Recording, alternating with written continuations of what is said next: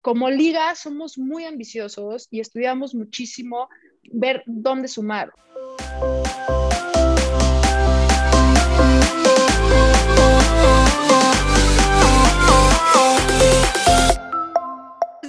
A un episodio más de nuestro ángulo. Ya saben, cada semana tenemos invitadazos de lujo. Es eh, pues, un gustísimo, un gustazo. ya me trabé otra vez aquí, pero que nos puedan acompañar esta semana en una edición más de nuestro podcast. Eh, gracias a toda la gente que se ha sumado a esta gran familia, a todos los invitados y que por supuesto le dan reproducción cada semana para conocer más historias de vida. Yo soy Adriana Maldonado y siempre muy bien acompañada de Jessica Zamora desde Tijuana y también Marisol Ibarra desde el centro y el corazón de México. ¿Cómo están, chicas? Mari, Mari, voy contigo primero. Adri, pues muy bien, feliz de estar nuevamente aquí contigo y con Jessie una semana más en este podcast. Y como cada martes tenemos invitados de lujos, hoy no va a ser la excepción, pero primero Jessie, cuéntanos cómo va todo en la frontera. ¿Qué tal, chicas? Les mando un abrazote desde la frontera más chula y más visitada del mundo, caray, Tijuana, que, que anhela tenerlas por acá para irnos a, conocer todos estos lugares y a, disfrutar de la gastronomía de Tijuana, que ya mejor no les, no les antojo, ¿verdad? Pero muy bien, chicas, extrañándolas y esperando también este, este capítulo, porque la verdad es que es un, un gran capítulo con una gran invitada. Y, Marisol, antes de adelantarme a decir, a decir más sobre esta, esta gran invitada, mejor tú, por favor, haz los honores. Pues bien, lo dices, Jessie, es una gran invitada, ya teníamos tiempo pensando en ella y qué mejor para que la gente pueda pues conocer un poquito más, ¿no? Porque la ubicamos, pero queremos conocer un poquito más. Ella es apasionada al fútbol, por supuesto al fútbol femenil. Ella es Mariana Gutiérrez, es directora general de la Liga MX Femenil. Mariana, un gusto tenerte aquí con nosotras en nuestro ángulo. Oigan, pues qué gran recibimiento. Muchas gracias por la invitación, Marisol, Jessica, Adriana. Eh, eh, es, es, padrísimo poder platicar con gente que además me ha tocado verlas de corresponsal, verlas crecer, este, desarrollarse además en el fútbol femenil. Entonces estoy encantada de poder eh, compartir este espacio con ustedes. Gracias por la invitación y un, un gran abrazo a su, a su foro, a su, a su audiencia. Oye, Mariana, yo sé que compartimos muchísimas cosas, pero una de ellas pues es esta pasión por, por el fútbol y también pues ese amor por el fútbol femenil, ¿no? Pero ¿cómo es que llega a ti a tu vida pues este deporte y que bueno, te ha dado muchísimas alegrías a lo largo de estos años? Saben que creo que lo dijiste muy bien, Adriana. Eh, algo de lo que yo más disfruto de este trabajo es poder coincidir con gente que comparte la misma pasión, porque cuando cuando yo era chiquita, de repente sí decías, como, ¿seré el único bicho raro o qué está pasando? ¿No? Porque así te hacían sentir. Yo sí tuve un, un tengo dos momentos, ¿no? Es, yo sí creo que no fue un gusto adquirido, ¿no? Yo sí creo que mi sangre está desbordada y, y todo eh, nací con el fútbol, ¿no? O sea, no, no tengo otra descripción. Recuerdo momentos muy específicos de el balón con mis primos, ¿no? Porque de parte de, la familia de, mi mamá, mis primos eran muy futboleros, pero no esta pasión, ¿eh? O sea, yo siempre he destacado, digámoslo así, en mi familia por este amor al fútbol. Eh, mis papás, mi papá es un amante del americano y de las carreras, pero el fútbol lo veía, ¿no? Y mi hermano, eh, y el deporte le da igual. Y mi mamá, pues, practicaba otro tipo, otro tipo de deporte más individual. Yo no, yo, a mí siempre me ha traído mucho el tema de los deportes en equipo, ¿no? Entonces, tuve el privilegio y siempre lo platico porque de verdad fue un privilegio pertenecer a una institución académica eh, eh, que venía de, de, un sistema de, eh, académico de Estados Unidos, de Inglaterra y de México. Y entonces yo empiezo a sentirme un bicho raro ya cuando empiezo a, más hacia secundaria, porque todo lo hacíamos parejo. Todo el salón tomaba clases de guitarra, todo el salón tomaba clases de fútbol, todo el salón handball, ¿no? Y ya cuando entro a la etapa de secundaria me doy cuenta que no, que no, que no era normal que una niña eh, practicara, deja tu fútbol, deportes, ¿no? Porque siempre a mí me gusta decir que también practiqué hockey sobre hielo, porque eso todavía lo hace más atípico, ¿no? Eh, y creo que me fui desenvolviendo en un entorno que me ayudó y me impulsó a, practicar deporte, que creo que eso es algo que es una gran área de oportunidad en este país, ¿no? Oye, Mariana, ahorita dijiste algo que, que la verdad creo que, que, todas hemos crecido con esa, con esa parte, ¿no? Decías, no era normal que una mujer practicara fútbol o practicara algún deporte y en, en, tu caso el, a lo mejor el fútbol. Eh, poco a poco se ha ido quitando también todo ese estereotipo, ahora tenemos la Liga MX femenil y, tú cuando, era, cuando eras este, más joven y que te estabas planteando tus retos y tus objetivos, ¿alguna vez pensaste dirigir una liga eh, femenil de fútbol en tu país y cómo es que al final llegas, llegas a, este, a este gran puesto? ¿Sabes qué? Qué buena pregunta. Y ahorita que lo dijiste, es más, voy a retirar lo dicho y lo voy a explicar de otra manera. Siempre ha sido normal que una mujer juegue fútbol y siempre ha habido mucho fútbol. Era lo, la sensación que tenías, o al menos yo, o sea, yo sentía que no era normal. Así me lo hacían sentir, ¿no? Eh, ya dicho esto, el sentirme así, yo creo, y, mucha gente se va a identificar con esto, estoy segura. Por supuesto que nunca visualicé eh, dirigir una liga, porque en mi cabeza no existía esa posibilidad. O sea, no existía una posibilidad que si algo que me hacía sentir que no era normal, eh, mucho menos que me dedicara a eso, ¿no? Y es, es de las cosas que, que más me han impactado a mí porque termino llevando mi camino en un destino. O sea, siempre terminaba en fútbol femenil, pasara lo que pasara, ¿no? Y cuando me doy cuenta que es algo quiero impulsar, que, que, no soy la única, que hay mucha gente en esto y que, me, que digo casi que es un propósito de vida porque me llama, o sea, de verdad es algo que me llama. Eh, me doy cuenta que me puedo dedicar a esto y, y a lo que podemos llegar todos los que estamos involucrados, pero esto ya mucho después. Y esto se da porque el, la famosa agencia Visu, que formamos mis amigas del FUT y yo, literal, eh, la formamos cuando pues ya no teníamos en dónde jugar, por lo menos en esta zona, y, y, llegar a los otros torneos, pues te tomaba más tiempo de camino que, que ir a jugar, ¿no? Y cómo llego a la, a la, primero entró a la federación y luego a la liga, ¿no? Pero cómo llegó a base de mucho trabajo y genera, me generé un nombre y, y, hay una persona que me busca que yo siempre voy a, voy a poner en, en, en estas plataformas porque es de las grandes impulsoras del fútbol femenil, de las que más han sumado, que es Lucía Mijares, y me invita al sector amateur.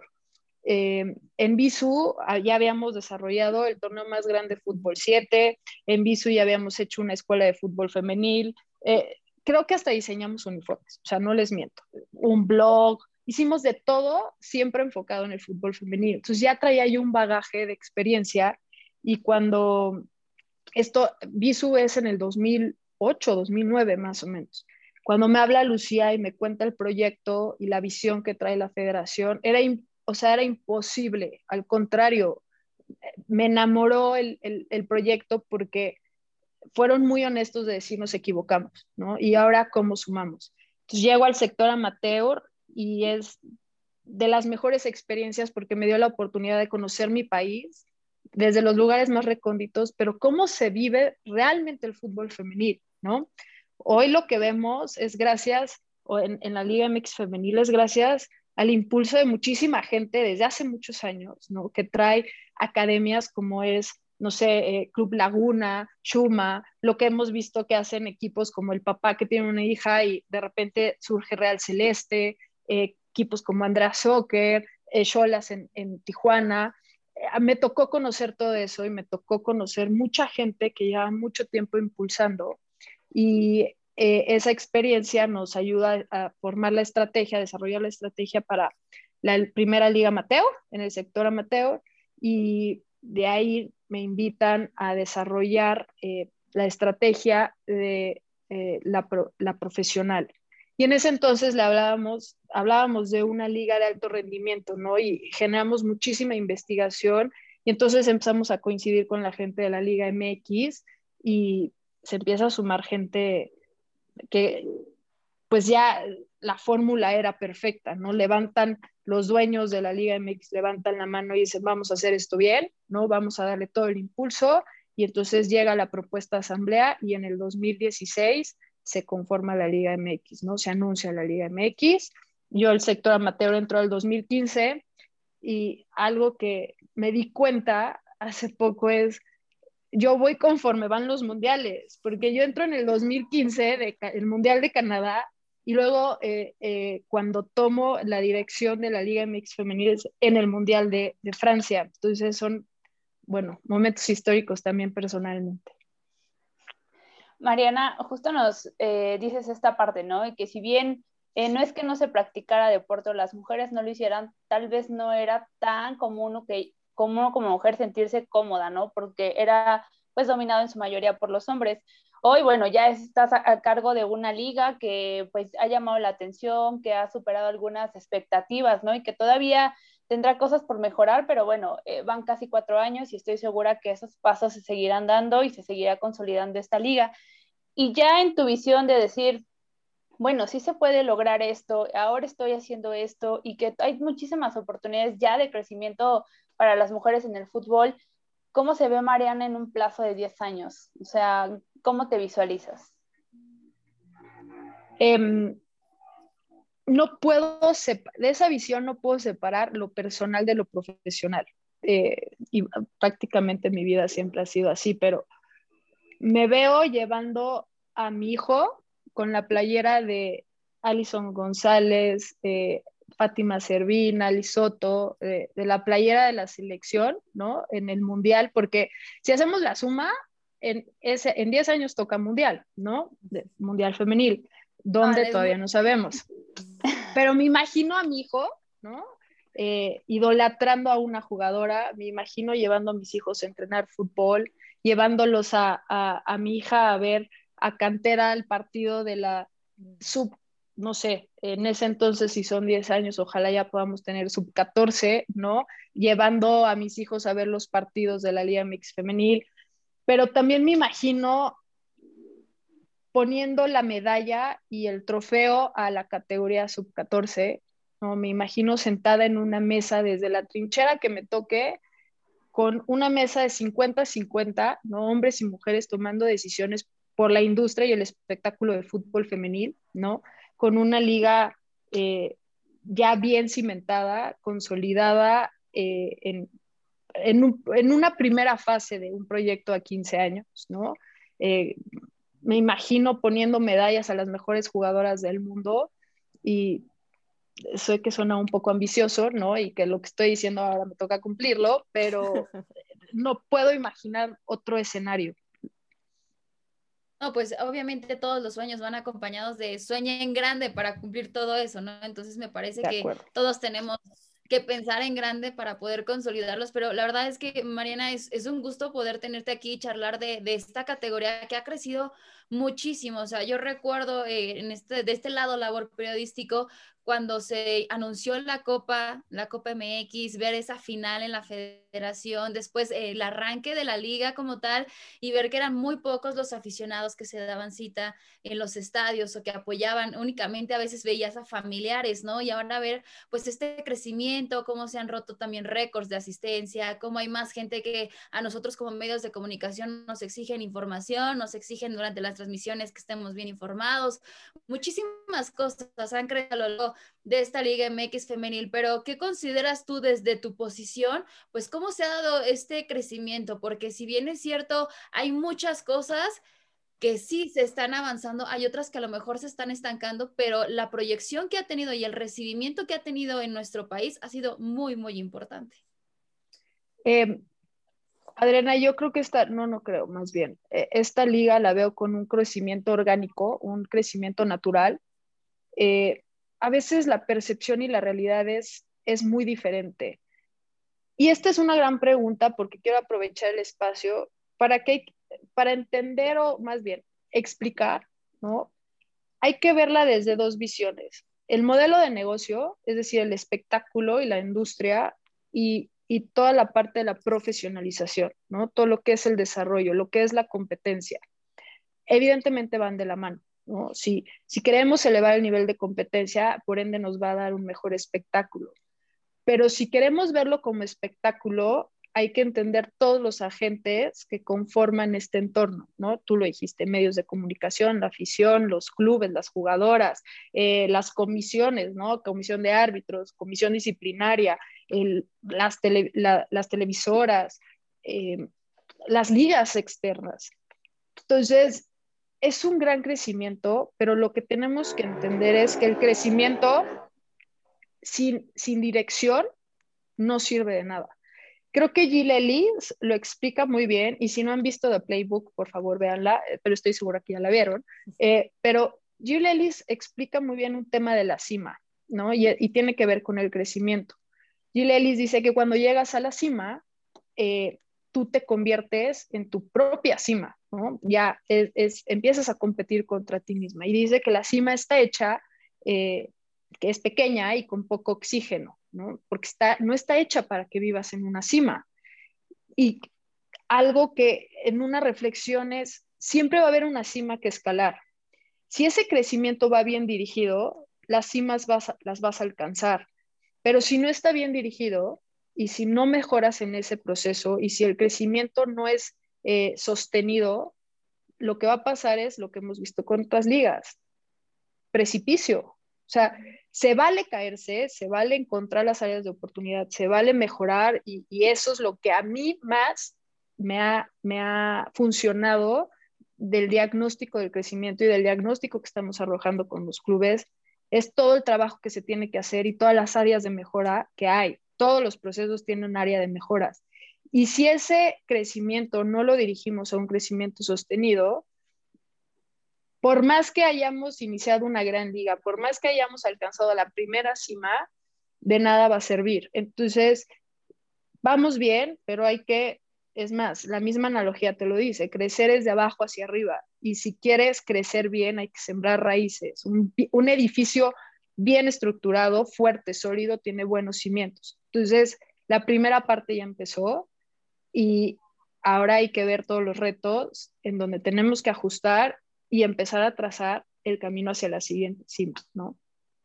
Oye, Mariana, me acabas, me acabas de quitar justamente la, la, pregunta que te quería hacer yo para, eh, eh, para esta parte. Decías, hablabas de áreas de oportunidad y hemos tenido también nosotros la oportunidad de hablar con Carla Rossi, Roberto Medina, y nos decían justamente esa parte, se han dado pasos agigantados en la parte fuera de cancha, eh, eh, las finales históricas que han tenido con, con, eh, con, gran público, gente que se va sumando más, más aficionados, y ahora decía que también a lo mejor faltaba un poco en el tema futbolístico, en el tema de jugadoras, de ir, de ir teniendo a lo mejor una mejor técnica, de esos detallitos que a veces le faltan también en lo futbolístico, y, y justo coincides con eso, ¿no? Creo yo que también es a lo mejor una área de oportunidad para que vayan creciendo y se vayan desarrollando de mejor manera. Jessica, lo mejor no lo pudiste haber descrito. Eh, esa es la otra parte, ¿no? La parte del desarrollo, la parte de profesionalización. Eh, tienen que ir de la mano. A veces se nos olvida que llevamos una generación de futbolistas, una generación de cuerpos técnicos desarrollada. Si esta generación, y vamos a verlo por el lado positivo, si esta generación nos ha dado estos frutos, imagínense las generaciones que vienen. Esta generación es una generación muy disruptiva.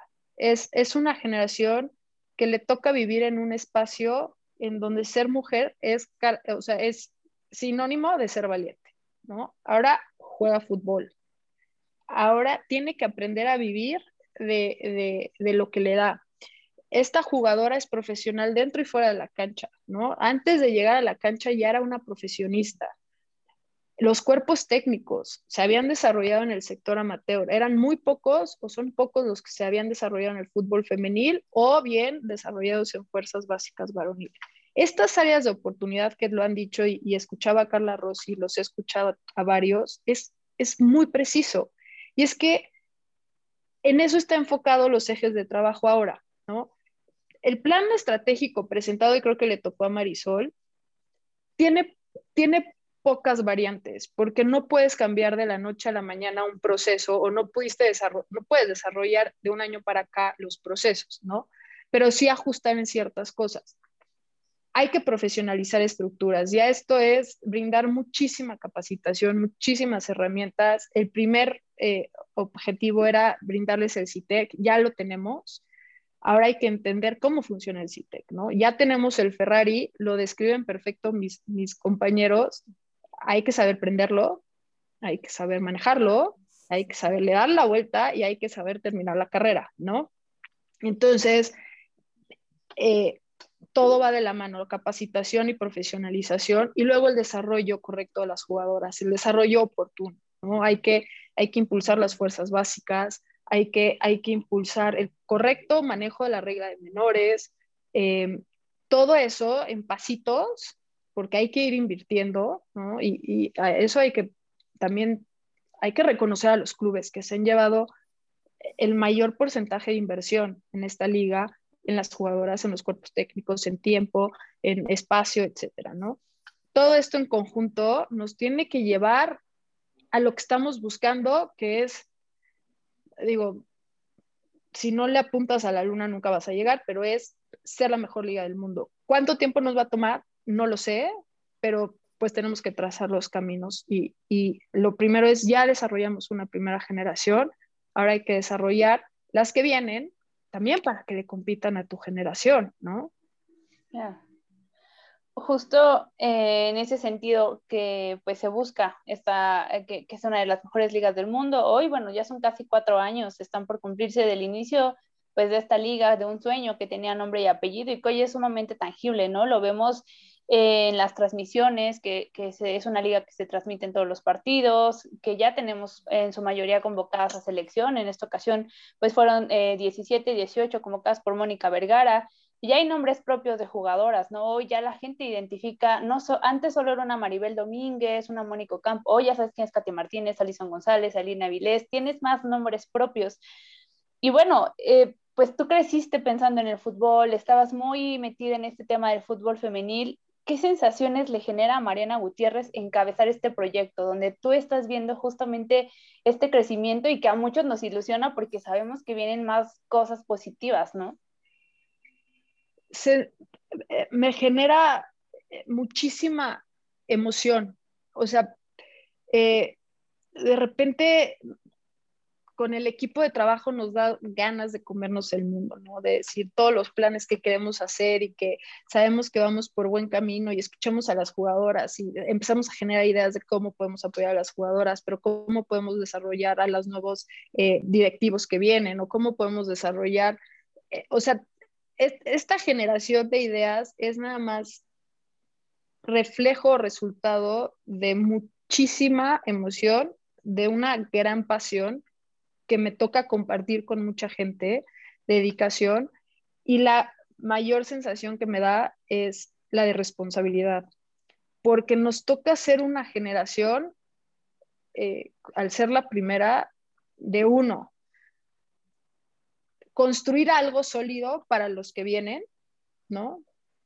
Abrir caminos, porque eh, si bien a nosotros no nos ha tocado fácil, debemos de hacerle el camino más fácil a las que vienen, eh, las jugadoras con las jugadoras, los cuerpos técnicos con los cuerpos técnicos, eh, compañías de medio de comunicación con los medios de comunicación y, esta, este intercambio de conocimiento y experiencia entre todos para irlo fortaleciendo. a mí me genera mucha responsabilidad, ¿no? Creo que la liga es un reflejo de nuestra sociedad, el fútbol es un reflejo de nuestra sociedad y si lo vemos de parte eh, de, lo cultural, todavía siento mayor responsabilidad y el día a día en la liga lo tenemos muy claro y, hacia allá va el barco, es eh, ayuda, es un tejido social, me explico, ayuda a esa construcción del tejido social y eh, yo estoy muy emocionada, por ejemplo, del partido del sábado, porque siento que es como ese día que llegué al torneo de copa y luego cuando llegamos a la final en el estadio Akron y luego al estadio universitario, el estadio BBVA, de repente sientes que ves el futuro. Y cuando piensas en el futuro te das cuenta que ya estás ahí y que ya no es un futuro, que ya es una realidad. Entonces, eso es lo que al final les puedo decir, es mucha emoción combinada con responsabilidad y hay que decirlo. Es, es un miedo eh, al toro por los cuernos, es un miedo que, a ver, que, el miedo te hace sentir vivo y te hace saber que estás llegando a un lugar en donde tienes que confrontar presión, pero porque es resultado de algo, ¿no? Entonces, bueno, creo que ya me emocioné y creo que ya este, expliqué, pero espero haber explicado todas las sensaciones que me genera. No, es que te lo juro, yo, yo te escucho y, y se te viene también a la, a la, memoria como un feedback, no sé, nosotras que hemos tenido la oportunidad de estar en estadios, incluso eh, disfrutar, bueno, estar presentes también en finales en esta categoría y la piel se te pone chinita, o sea, ver a la gente que grita, que apoya a los equipos, es impresionante y, y yo justo quería preguntarte eso, ¿no? O sea, como líder de este proyecto, sé que es un equipo el, el que está acompañado contigo y siempre para que estos proyectos rindan frutos, pues va acompañado de un trabajo colectivo, no solamente porque uno esté en la cabeza, ¿no? Pero evidentemente si uno tiene la piel chinita en esos partidos, si a uno, aunque no sea el equipo que tú apoyes como tal de, de camiseta, pues los ves ahí y te apasiona, ¿no? Como tal. ¿Qué sensación tienes tú, pues, en esas finales de ver un estadio eh, un estadio también de rayadas completamente lleno, o incluso enterarte que hay una jugadora que la llaman de Holanda y que les interesa que vaya a jugar a Holanda, todas esas cosas, pues que también son emociones que quieras o no, uno lo ve y dice, yo te veía jugar aquí con hombres y que no había apertura para mujeres y mezclándote entre equipos y que te cerraban las puertas y hoy te veo que estás tomando un avión para representar a México en Europa, ¿no? Y también ver que desde allá las ligas mayores están volteando a México, pues ha de ser increíble. Eh, las sensaciones, miren, por ejemplo, tuve la oportunidad de entrar otra vez al estadio Chivas ahora Estadio Acron.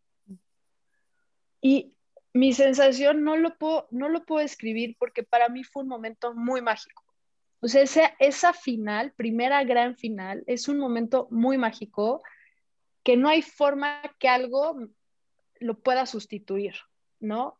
Si yo sentí eso, imagínense las jugadoras, imagínense la afición, o sea, porque si te, a mí, otra vez con este tema del futuro, voltear y ver a pequeñitas con la playa de Chivas Rosa, ¿no? O gente, camiones que viajaron para apoyar a Pachuca, pero de ver amigas en las gradas que sabes que se están viendo reflejadas en la cancha porque no tuvieron la oportunidad y ahora tratan de sumar desde pagando un boleto, comprando la playera, prendiendo la televisión, ¿no?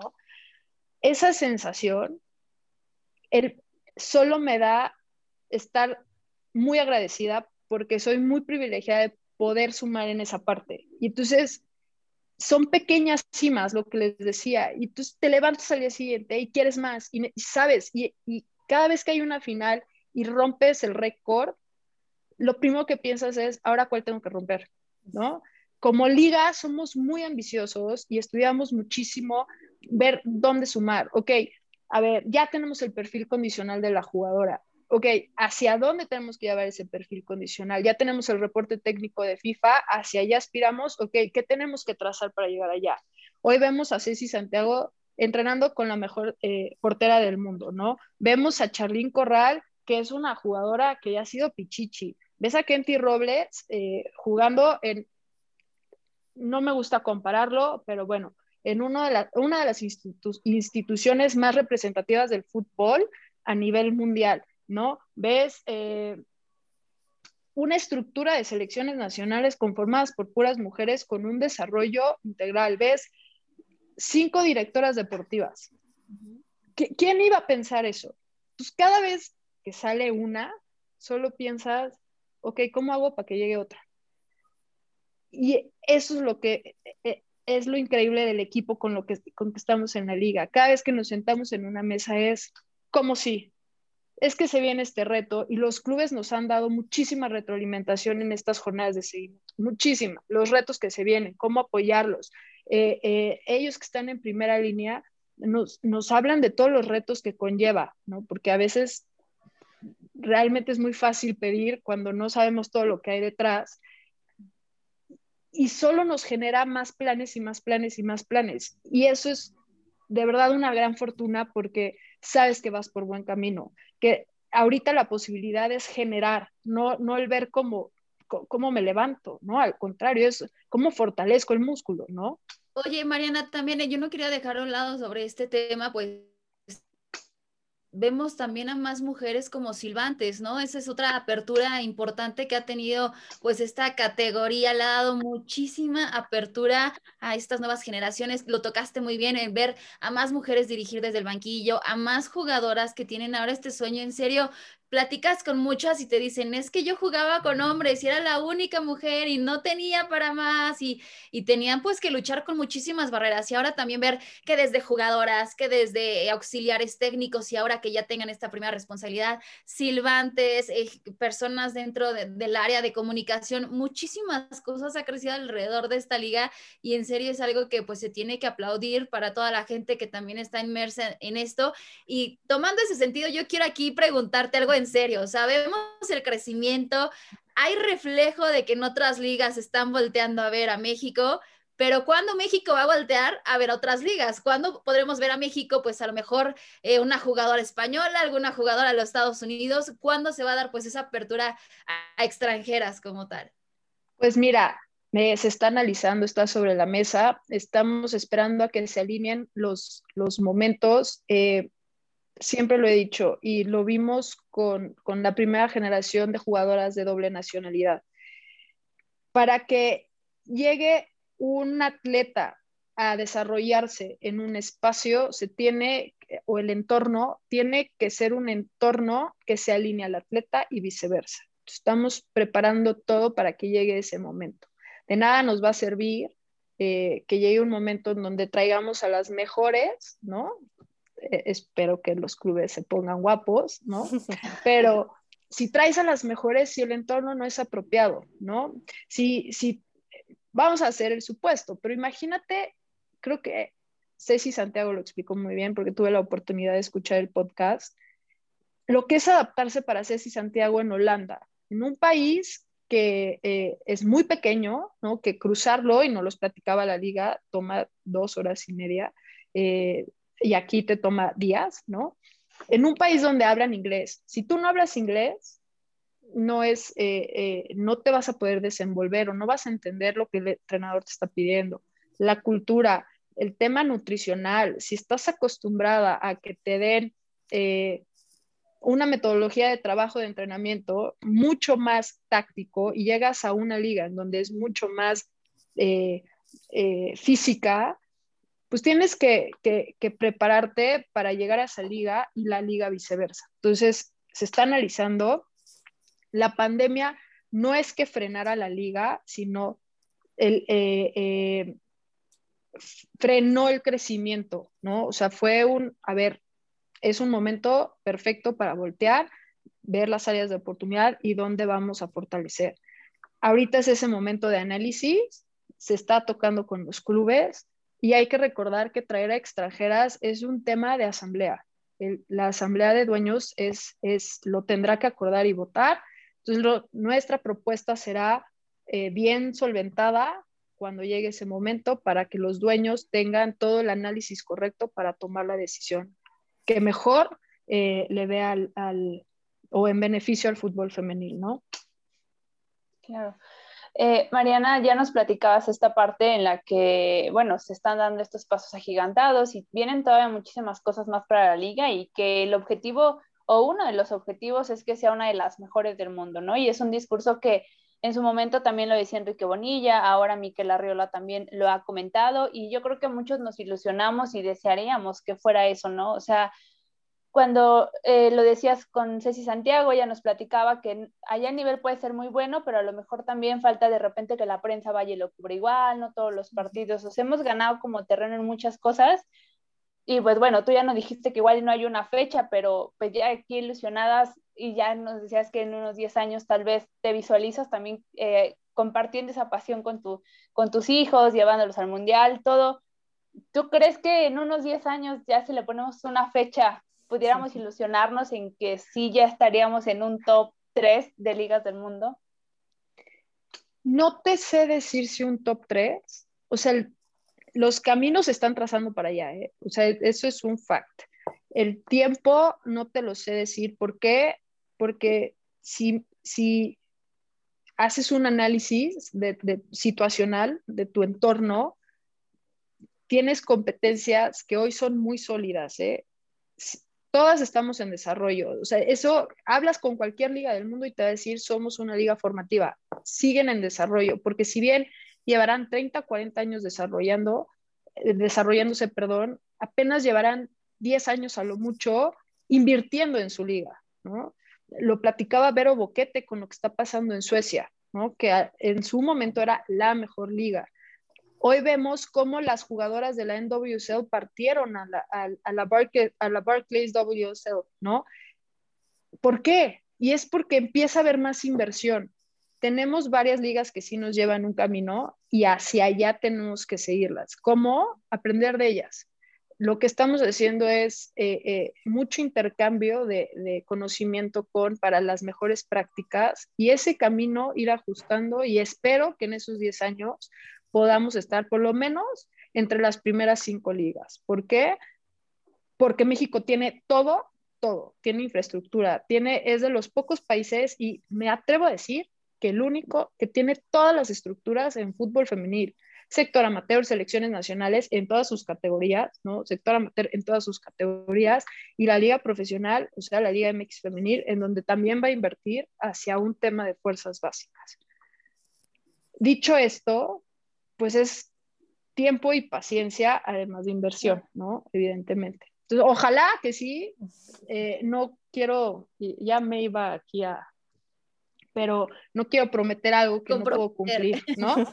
pero eh, sí prometer que esa es la estrategia y hacia allá va el camino, ¿no? Oye, Mariana, y ya olvidándonos un poquito del tema de, fútbol, digo, estás trabajando constantemente, claro. Eh, Mariana tiene tiempo libre, tiene un poquito de tiempo libre, además de estar eh, con toda esta planeación y con todos esos objetivos. ¿Y, qué es lo que hace Mariana en esos eh, espacios que tiene? No, por supuesto. es, para mí es la parte más importante. ¿no? Uno tiene que, personalmente tienes que estar bien para que profesionalmente puedas estar bien. Eh, en mi tiempo libre, a ver, mis básicos son hacer ejercicio. Eh, desde que hay pandemia ya no puedo entrenar como me gustaría entrenar, pero es hacer ejercicio para mí es mi terapia más importante. Siempre lo he dicho, yo me despierto muy temprano y me despierto muy temprano porque me da al menos 20 minutos para estar yo conmigo misma sin, sin, que si acaso el pajarito me despierte, ¿no? me saque de, burbuja, tener tiempo para mí, descansar. Si no, si no duermes, yo al menos al día siguiente no sirvo de nada. Eh, y lo más importante para mí es tiempo con la gente que más quiero. Pase lo que pase, siempre hago tiempo. A lo mejor no es cantidad, pero es tiempo de calidad. Y ahorita la pandemia, si algo me ha regalado es poder disfrutar eh, eh, a mis seres queridos, a, a, mis papás, mi mamá, por ejemplo, ¿no? Que, no ha salido desde marzo de la casa y ver, igual que mi abuela, y sentarme y ver cómo ellas, no pasa nada, ¿eh? Súper adaptadas, lo disfrutan. Entonces a mí me gusta compartir esos momentos con gente que me suma, que me motiva, ¿no? Escuchar a mi mamá como no se queja, ¿no? O mi abuela, ayer fue su cumpleaños, felicítenla, por favor. Cumplió 91 años. Oh, abrazote para la abuelita. no, Kiki, Kiki a sus 91 años, ella feliz, ella solo saca lo mejor. a mí me gusta rodearme de esa gente, de gente que te suma, que te motiva, que te inspira, y es importante tenerla cerca. Entonces, eh, eso es lo que yo básicamente hago en mi tiempo libre y me gusta leer muchísimo. Trato de leer lo más que puedo me gustan biografías, me gustan las historias que inspiran de todo tipo. Casualmente siempre terminan siendo mujeres, pero pues ya me di cuenta que no es casualidad, ¿no?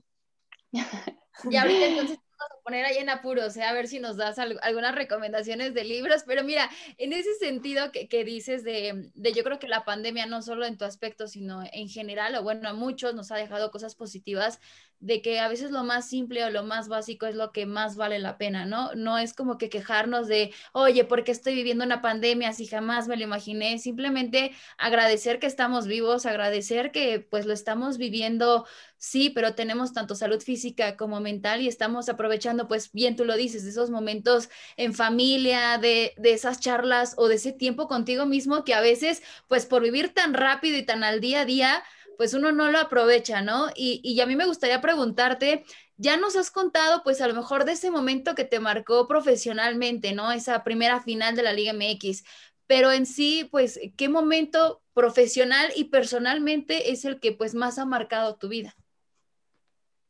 Em, personalmente, híjole, em, personalmente creo que tengo dos. El primero es haber entrado al representativo eh, de, mi universidad, el representativo de fútbol, porque coincidí con mujeres que, que me dieron una identidad, ¿no? Yo afortunadamente crecí en una, en, una casa, en un hogar en donde mis papás me enseñaron a no poner etiquetas, a no etiquetar, ¿no? Y entonces eh, a mí me es complicado identificar etiquetas, ¿no? Son puntos ciegos que de repente necesito que me aterricen y, ellas me generaban esa identidad, ¿no? Eh, eh, y me abrieron un mundo que yo, sin duda, jamás me imaginé, porque pues si siempre eras la única niña o al menos, eh, digo, había jugado en un, equipo anterior, pero yo era entre 3, 5, 6 años más grande que, ellas, entonces me sentía más bien la mamá de los pollitos, ¿no? Eh, pero ya cuando compartes los mismos intereses, eso me marcó, me marcó muchísimo. O sea, salí de ahí y olvídense del diseño textil, ¿no? Hay directo aviso. Y profesionalmente, es que la, la piel chinita de ver el estadio Akron, de verdad, en esa primera final, eh, es speechless. O sea, porque sí cuando se anuncia la creación, me acuerdo que salieron los dueños, me acuerdo de ver en ese momento a Enrique Bonilla y Ana Peniche y Víctor Guevara, y dije, no puedo creer, por fin, pero no, no estaba esa magia que, que en el estadio Akron, además el tipo de final, porque venían de un 2-0, el 3, el 3-0 en la vuelta cae en el minuto ochenta y tantos.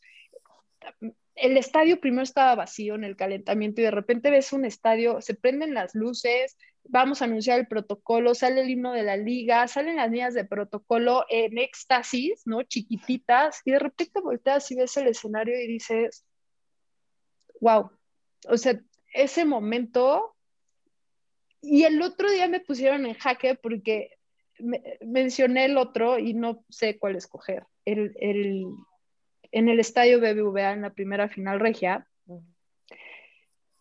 en el minuto 70 las coordinadoras o comisarios nos tienen que decir la asistencia, ¿no? Y me acuerdo, teníamos muy grabado cuál era el récord de asistencia. O sea, teníamos que llegar a un punto. Y desde que empezamos a ver el protocolo de inicio de ceremonia, yo decía, a este lugar le caben casi 60 mil personas, o sea, lo vamos a romper. Pero por ciertos protocolos no siempre se venden todos los boletos. Y en el minuto 70 me acuerdo que la coordinadora eh, eh, no entendía lo que estaba diciendo el comisario, no se escuchaba nada. Entonces, y me hacían de lejos de hacer así, yo, ¿qué? ¿Qué? Y de repente escucho en el sonido local y en la pantalla veo el número y cómo gritó la afición, es que no les puedo explicar. De verdad, son, miren, hasta la piel se me pone chinita otra vez. son momentos, es, es, trascienden, es, eso es lo importante, o sea, eh, trascienden a los libros y es un ejemplo para, para tu sociedad, para otras ligas. Todo el mundo nos hablaba y nos decía, preguntaban más bien, que es que qué hacen? No entendemos, acá llevamos 10 años invirtiendo y ustedes en su primera final revientan, ¿qué onda? ¿No? Y eso no es nada más un resultado del trabajo de la liga o del talento de las jugadoras o de la inversión de los clubes. La afición en México es, me voy a robar el, eslogan de Tigres, pero es incomparable, pues de verdad no la hay en otra parte del mundo. Mariana, eh, antes de pasar a una sección para conocer un poquito más de quién es la directora de Liga Femenil, yo tengo mucha curiosidad y perdón si me salgo del guion, nosotros pues somos aficionadas al fútbol, ¿no? Y seguro tú también pues le ibas a algún equipo, tenías algún equipo al que apoyabas antes de que existiera la liga femenil, ¿no? Y en la liga femenil eh, a mí me pasa mucho que sí tengo mi equipo, pero disfruto también ver otros equipos, ¿no? Entonces no te vamos a poner en jaque que nos digas a quién le ibas, porque si no después pueden decir que hay... pero, no, pero no te ha pasado que, que dices, híjole, sí quiero que gane este porque siempre ha sido mi equipo, pero de repente disfrutas mucho ver a otros equipos o que ganen, aunque a lo mejor en el varonil no son como, no te cae muy bien el equipo, pero en femenil disfrutas verlos ganar. Eh, fíjate que ese es eh, mi día a día. Lo que acabas de describir es tal cual. Yo no siento, o sea, no hay forma que me dé gusto que un equipo pierda. Y la razón es muy sencilla. ¿Ves cómo todos los días invierten, trabajan, eh, están al pie, ¿no? Y, Mariana, ¿y por dónde? Y por, eh, oye, eh, ayúdame a esto y, y, no nada más a mí, ¿no? O sea, todos los que conformamos la institución encabezada por Miquel Arriola, pero cuando ves la cara de las jugadoras frustradas en cualquier jornada del director técnico, la directora técnica, la directora deportiva, no hay forma que no te llegue, o sea, cala y, al contrario, cuando las ves ganar, también. O sea, yo me da risa porque siempre me preguntan que qué siento en las finales y es como si me dan a escoger, no lo tengo, pero siempre contestan esto las mamás, quién es mi hijo favorito, ¿no? Pues ves a, a, los dos equipos dando todo en la final. Por supuesto que quieres que ganen los dos y por supuesto que no quieres que pierda uno, ¿no? Y, y ver cuando tienes que levantar a las jugadoras en, en la cancha porque perdieron, ¿no? Una final que llevan no una temporada, sino desarrollándose tres, cuatro temporadas, no hay forma que no se te reviente el corazón. O al contrario, es cómo fortalecer los 18 para que ojalá un día haya una final de 18 equipos y ganen los 18, ¿no? No, pero, pero además es complicado, o sea, no sé si a ti te ha pasado, pero bueno, ahora eh, con equipos a lo mejor yo le voy al Toluca, yo sí lo soy declarada y aquí digo, pero veo otros equipos como, como Necaxa o como Atlas o como Pachuca, y luego veo a un Tigres, un Monterrey, que digo, bueno, sí son muy buenos, pero denle también chance a los que vienen acá, a otros, como ahora en esta temporada Pumas que está brillando, es imposible no voltear a verlos, o sea, es imposible no disfrutar y gritar un gol cuando son espectáculos increíbles, y te estoy honesta, yo creo que también a Marisol y a les ha pasado, a veces hasta son mejores partidos en la femenil que en la varonil, o sea, la garra con la que se levanta les dan unos golpezazos, pero para ellas, mira, no pasó nada y sigue y juegue y juegue y juegue y es una intensidad increíble la que se vive en esta categoría. Fíjate que no voy a aprovechar el anuncio, pero sí, pero aquella persona que no haya vivido un partido de fútbol femenil se está perdiendo de todo, se está perdiendo del futuro literal, ¿no? entiendo que hay partidos más flojos que otros y, conlleva todo el tema del microciclo de la jornada, si bien en doble jornada, ¿no? Pero lo que nunca les va a faltar, y lo dijiste muy bien, es garra, es la pureza del deporte tal cual, ¿no? Y hay, o sea, Dios, deciremos si vais jugando una final prácticamente con el hombro dislocado y la adrenalina que te genera como jugadora, que no vas a parar, eh, es, es de reconocerse y por eso es importante decirlo, ¿no? Es, estas jugadoras están cambiando el mundo, están cambiando la conversación, están cambiando, eh, eh, pues están sembrando el futuro y lo reflejan en la cancha. Hay gente, y eso es lo más padre, la afición, ¿no? Los indicadores que nos arrojaron este, este, cierre de, torneo y de año, nos habla de un crecimiento de, el 9, eh, un 9% de asistencia, ¿no? De, de, perdón, 9% de rating, pero un 33% de asistencia desde que iniciamos. Pero hay un valor que a mí, desde que lo conocí, dije, wow, el 60% de la gente interesada en el fútbol también es aficionada al fútbol femenil, ¿ok? Pero aquí hay un, nuevo eh, dato, que es la balanza, cuando arrancamos era 30-70. Es decir, había un mayor interés por los hombres por el fútbol femenil. Hoy ya está prácticamente balanceada. Eso quiere decir que generamos alrededor de 15 millones de mujeres que no eran aficionadas al fútbol, no importa el género, no importa la competencia, que ahora son aficionadas al fútbol femenil. Y ese 33% que estamos viendo de crecimiento está reflejado específicamente en el fútbol femenil. Y las generaciones, nuestro perfil es una generación Z, son los millennials.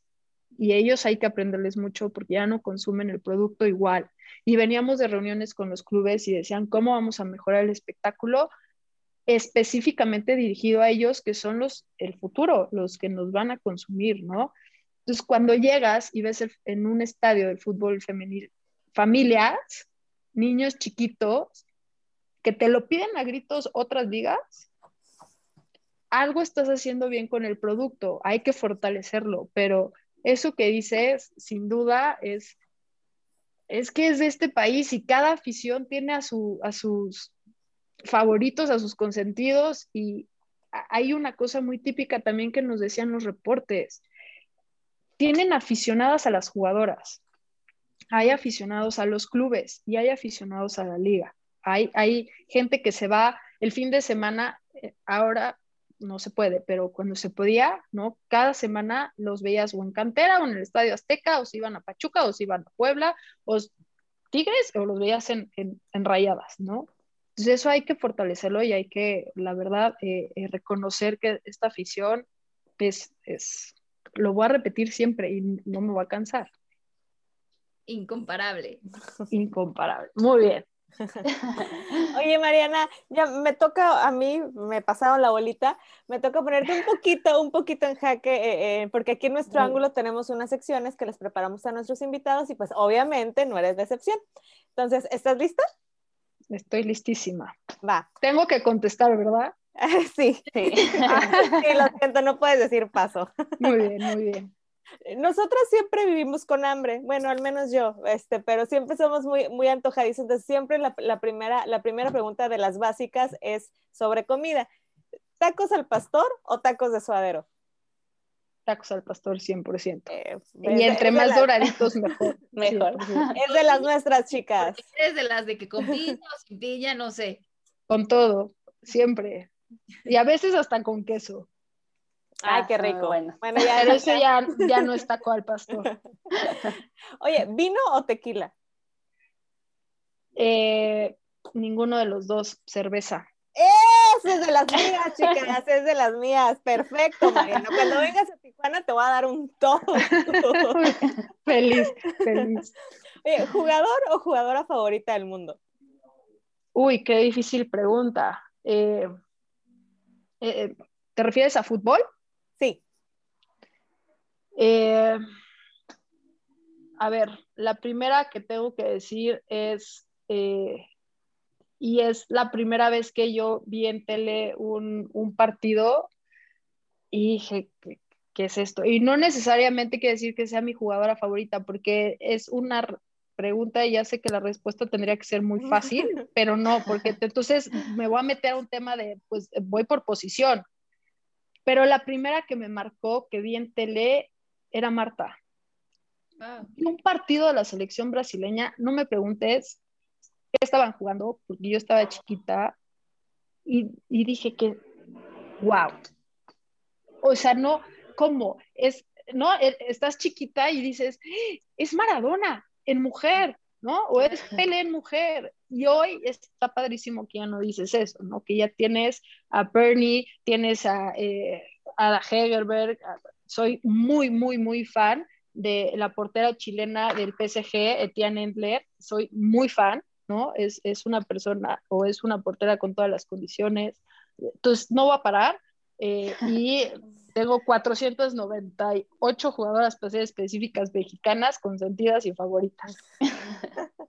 Perfecto. Bueno, ¿pueblito mágico o playa? No, playa. No, no sé ni por qué lo iba a pensar, playa. Oye, y la última, rival ante el que te gustaría que la selección mexicana ganara un título. Estados Unidos. Uy, buen reto, ¿eh? Sí, perfecto. Mira, no te puse mucho, mucho en aprietos. Entonces, este, estuvieron, estuvieron ligeras. Últimamente andamos como que muy, muy nobles y muy blanditas en esta, en esta sección, Mariana. Pero ahora viene una de mis secciones favoritas eh, en, lo personal, que es desde el triplete. Y chicas, ¿a quién le toca el del triplete? Pues si quieres empiezo. Esta sección, Mariana, pues ahora nos toca a nosotras darte tres cosas con las que nos quedamos de esta charla y la verdad es que, bueno, a veces nos quedamos con más de tres, pero para no alargarnos tanto, primero yo me quedo contigo, que eres sumamente profesional, tuve la oportunidad de conocerte incluso antes de que se desarrollara la Liga MX femenil, entonces también sé todo lo que has trabajado, entonces yo me quedo con eso, que eres muy profesional, que otra de las cosas es que eres muy apasionada a lo que haces, no solo al fútbol, sino también a lo que haces y creo que esa combinación ayuda bastante a que puedas eh, seguir trabajando en pro de las mujeres y, y finalmente eso, ¿no? Que que es esta parte de la sororidad que hay que, y que lo entiendes bien, que es un proyecto donde sí hay muchas mujeres trabajando y muchas que tienen esta, este desarrollo, pero también esta parte en la que tú nos decías 50-50, ¿no? Que también hay hombres que han apostado por esto y que también son parte importante. Entonces, yo me quedo con eso de que también se abren las oportunidades para mujeres, pero no se les están cerrando a los hombres, que se está buscando que haya esa equidad, porque al final de eso se trata, ¿no? De que esto crezca en conjunto y bueno, yo feliz de que esto siga creciendo, la verdad, este, pues tú sabes que soy una apasionada y que ando aquí, que allá, entonces, pues agradecerte muchísimo que hayas estado con nosotros eh, en nuestro ángulo y bueno, son esas tres cosas con las que yo me quedo de ti, María. Marisol, qué bonitas palabras, Luchie. Este, gracias porque eh, en verdad lo valoro mucho y son palabras que te hacen ahorita, evidentemente, voy a cerrar la computadora de lo que me están diciendo y ya mi cabecita va a empezar otra vez de, ok, de lo que me dijeron, por dónde, ¿no? Entonces lo valoro mucho, gracias, eh, porque no siempre uno cierra entrevistas con palabras tan eh, positivas y que suman, así que gracias. Digo, también las autocríticas siempre son bienvenidas, pero muchas gracias, Marisol, en serio pero todavía falta... Y en donde pueda sumar, ya sabe. Y ahí voy, venga. Otras. El cierre debe ser el más interesante. A ver. Sí, la verdad es que por eso es que cerramos. Siempre nos gusta con cada invitado, pues sorprenderlos con eso, porque créeme que las más sorprendidas con este proyecto hemos sido nosotras. Nos ha encantado conocer las historias que hay detrás, porque al menos en mi caso, pues yo le decía a Mari, yo lo ubico de vista, pero yo no sé si ella me ubica o esto. Evidentemente es un medio que, aunque parezca chiquito, no lo es. Entonces, ha sido un gusto eh, eh, conocer más allá de, la Mariana, que a lo mejor luego uno nada más cruza o coincide dentro de un estadio o en la Federación Mexicana de Fútbol, porque pues tú y estamos más cerquitas a lo mejor en cuanto a distancia kilométrica.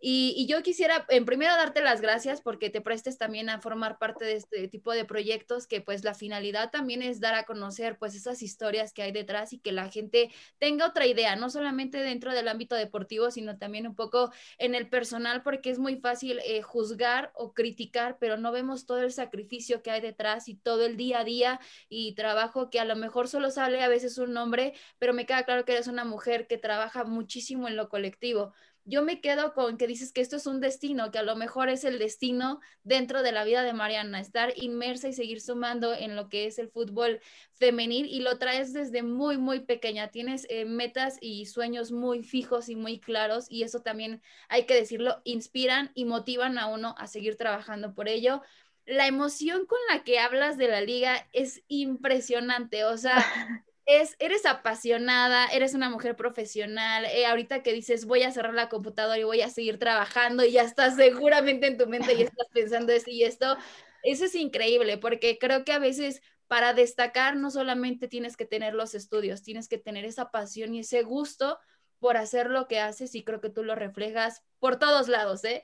Y como último, eh, pues sí, los objetivos que los tienes muy bien claros ya se ha llegado a un paso que es la liga profesional, ya se ha llegado a consolidar a, jugadoras, ya se ha llegado el tema de que pues hay hasta club de fans, hay porras, hay de todo, pero no paras, o sea, vas por más, más, más, más y no solamente quieres dejar el, o más bien no piensas en dejar tu nombre dentro de esto, sino que se consolide para que esto siga de generaciones en generaciones y bien lo apuntaste, creo que los cimientos es lo más importante para que un árbol siga creciendo. Así es que, Mariana, muchísimas gracias por haber estado en nuestro ángulo.